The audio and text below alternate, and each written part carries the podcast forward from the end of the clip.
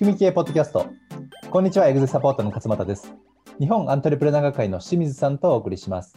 本日のテーマは、ビジネスが成長しない根本的な理由についてお話をしていきます。清水さん、よろしくお願いいたします。はい、お願いします。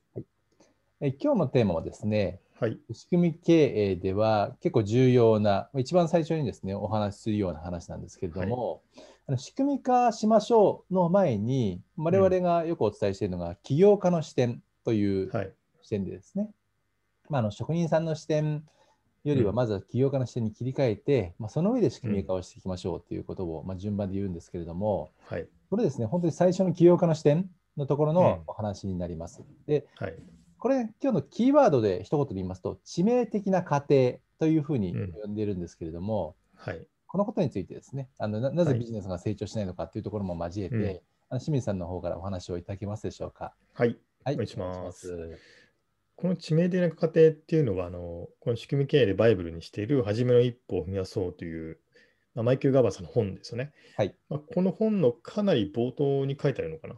うん、えーまあ、なので、非常にこう根本的な考え方なんですよね。そうですね。で、この致命的な過程っていうのは何かと言いますと、要はこの過程を信じていることがはい大半のスモールビジネス、企業が失敗する理由ですよとはい。いうふうに言ってるんですよね。じゃあその過程って何なのかとうん。言いますと、まあ、ちょっとこれ本のそのままあの言いますとですね、はいえー致命的な過程とは、事業の中心となる専門的な能力があれば、事業を経営する能力は十分に備わっているということであると。で、これが嘘であるということなんですよね。はい。で、これちょっと分かりにくいのが、事業の中心となる専門的な能力っていうことなんですけども、はいえーまあ、例えばその飲食店であれば、皆さんこれどういうふうに普通の人は起用するかというと、例えばどっかのお店に勤めていて、こう料理の仕方とか、えーこうなんかな、あのーそのレシレシピとかね、学んで、こう料理人として能力を高めていくわけですよね。はい。会社の時に。うん要はこれがあの事業の中心となる専門的な能力というふうにえー呼んでるわけです。まあ、飲食店であればそういう料理を作る能力ですし、えー接骨院であればその施術をする能力ですし、はい。えー美容師さんであれば、あ美容室であればその美容師としての能力。うん。また我々みたいなこうコーチとかコンサルの場合にはそのコーチングしたりとかコンサルティングする能力。まあ、これ全部専門的な能力はいです。ね。うんでこの能力さえあれば起業して成功できると思っていることが間違いですよというふうに言ってるうんんですよね。はい。で普通のその日本人的な考え考え方だと、手に職をつければ一生食いっぱぐれないっあ、そうですね。ていうふうによく言われますよね。ははいだかい。らその手に職っていうのは要はこの専門的な能力っていうことなんで、うんこれさえ身につければ、あの独立してやった方がはい。稼げるし、自由うん自分のね、こう自由にできるじゃんって思ってみんな起業しますよねと。はい。だけど、それだけではうまくいかないんですよっていうお話なんですよね。うん。で、これに気がついてガーバーさんは、えじゃあその何が足りないのかっていうと、やっぱりその職人的な能力、専門的な能力だけじゃなくて、こはいう経営っていうことを学ばないとうまくいきませんよというふうに言ってるんですよね。はい。はい、じゃあその経営を学ぶことを皆さんせずに起業しちゃうので失敗しますねといううんお話なんですよね。そうですね。結構ね、この話をすると、はい。あの、あ、そうかって気づく方もいるし、はい。なんかすごい胸が苦しいですっていうような あの方もいらっしゃいますし、はい本当です結構根本的なところであ致命的なそういう過程をしてしまって、うんあのあだからなんかうまくいった感がないんですねっていうようなところに、うんあの気づかれる方がやっぱ多いですよね。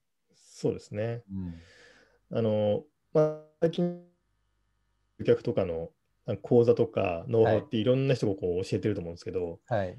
なぜみんなああいうものに取り付くかっていうと、うんやっぱり集客の仕方とかマーケティングの仕方うんを知らずにというか、それが必要だっていうことすら知らずに起用する人が多いからっていうことなんですよね。まあ、困ってから初めて気づくっていうとこそうろそうそうそう。ねはい。はい。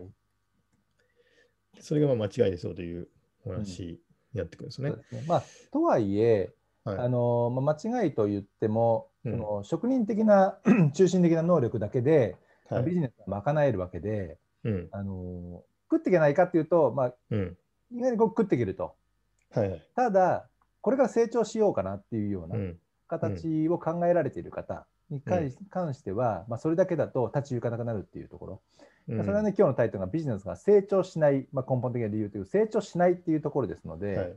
本当にね一人で細々やっていきゃいいんだっていう方に関しては、その能力だけでいいと思うんですよね。そうですね。うんはいそうじゃなくて、これからもっともっと売り上げ上げていきたいと。でもっと自分のこのビジネスを広げていきたいと思っている方だと、ここに気づかないと、まあなかなかそれ以上伸びないよっていう話だと思いますよね。そうですね。うんで、この問題の重要さに気づくのって、一番最初の社員を雇ったりするときが多いんですよね。なるほど。今その、今おっしゃったように、うん専門的な能力が非常に高ければ、はい。要はあの口コミでうんある程度こうお店が繁盛したりとか、はい。えー噂を聞きつけてやってくる人が多いので、うんまあ、集客とかに困らずに繁盛するお店もやっぱり多いですよね。はい。ただ今度繁盛してくると人手が足りないっていう話になってくるうんんですよ。そうすると誰かにやっぱり手伝ってもらわないといけないんで、はい正社員なり、まあ、パートなり、バイトなりっていうのをやったと思うんですけど、うんで今度その、そうなってくるとですね、その人をどうやって成長させたいとか、いどうやってその人に自分と同じようなことをさせたいとかっていうことが分かんないんですよね。なるほど。えー専門的な能力自分しか持ってないので。うんで、そこで初めてこう経営するっていうことにね、直面するわけなんですよね。で、そこで断念しちゃうと、まあやっぱりこう一人やった方がいいやっていうことでもう一回こう規模を縮小して、うんえー自分だけでやっていくっていう。まあ、元の儲かみっていうところですよね。はい、うん、経営のそこでじゃあ、ははいい、あどうぞ。あどうぞ。いいそこでまあ経営を学ぼうっていうことになると、はいまあ、我々みたいなところにいらっしゃって、うんその仕組み化の仕方、経営のやり方っていうのをこう学んでいくっていう、まあ、それで成長していくっていうことですね。そうですね。だからはい。経営の能力とは一体何ぞやっていうところなんですけど、はい。それはまあ あのビジョンを作るであるとか、えー仕組みを作ったり、うん。あと当然、ね、組織をこう作っていくっていうところの、まあ我々がまあ提供している仕組み経営のやり方、まあ、そのものになると思うんですけれども、うん。こうそこに気づいてるか気づいてないかっていうところと、うん。あとあの職人的な能力だけを考えている社はい。長の場合は、あのこだわりがやっぱ非常にその職人的な能力の方に高いと思うんですよね。うん。で当然事業の中心的なの中心になる能力ですのでうん。その能力が高ければ高いほど品質、クオリティあのサービスレベルっていうのは高くなるとは思うんですけれども、うん。逆にですねその経営の能力いわゆる仕組みを作ったり組織を作るというところに考えが及んでないと、うん。その新しい人が入ってきてその人に教えるときに、この人だとちょっとレベルが低いからダメだみたいな。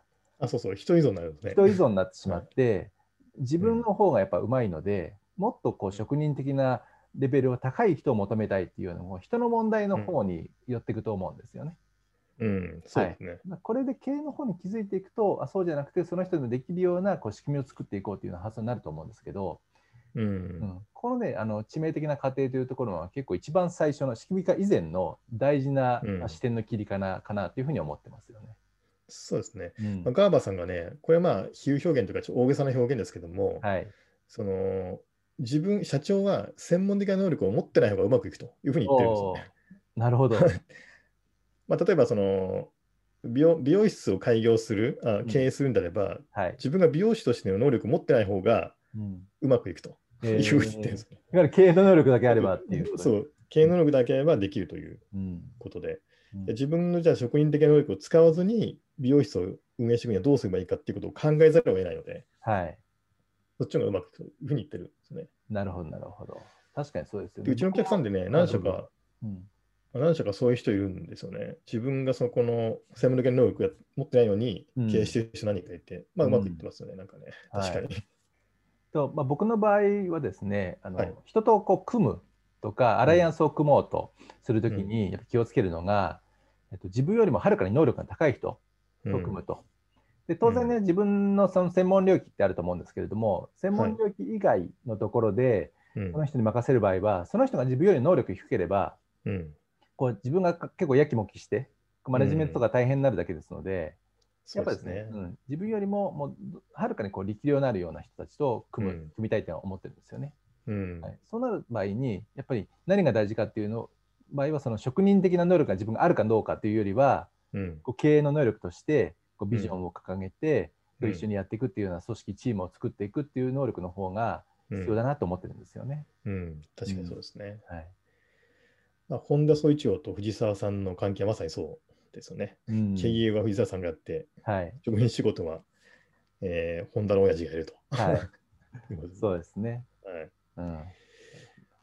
まあでも、とはいえ、その、もうすでに専門的な能力で独立しちゃった人も多いと思うので、そういう人はその、こう前回のポッドキャストかなんかでお話ししたと思うんですけども、3つの人格、はい、職人の人格とマネージャーの人格と起業家の人格、はい、これをね、日々の仕事の中でバランスよく、えー、カバーできるようにね、働き方をちょっと変えていくっていうのがいいのかなと。思います、ね、そうですね。はい。はい。まあ、今回ね、あのまあ、前回もね、3つの人格もそうですし、今回の致命的な過程の話もそうですけど、はい、あくまでもこれは考え方ですので、じゃ実践としてはどうするかというと、やっぱ自分がですね、常日頃これを意識していないと、行動にとも、はい、生かせないと思います。うん、で、じゃあそのフレームとしてですね、どういうふうな手順でこう経営の能力を高めていけばいいかってなりますと、はい、ここはですね、仕組み経営のあの、まあ、カリキュラムであるとか、サポートで順次ご提供している部分がありますので、うんはい、そちらもですね、あの気になりましたら、ぜひ見ていただければなというふうに思います。そうですね。はい。それでは、仕組み経営ポッドキャスト、ビジネスが成長しない根本的な理由をお送りしました。また来週お会いしましょう。ありがとうございました。はい、ありがとうございました。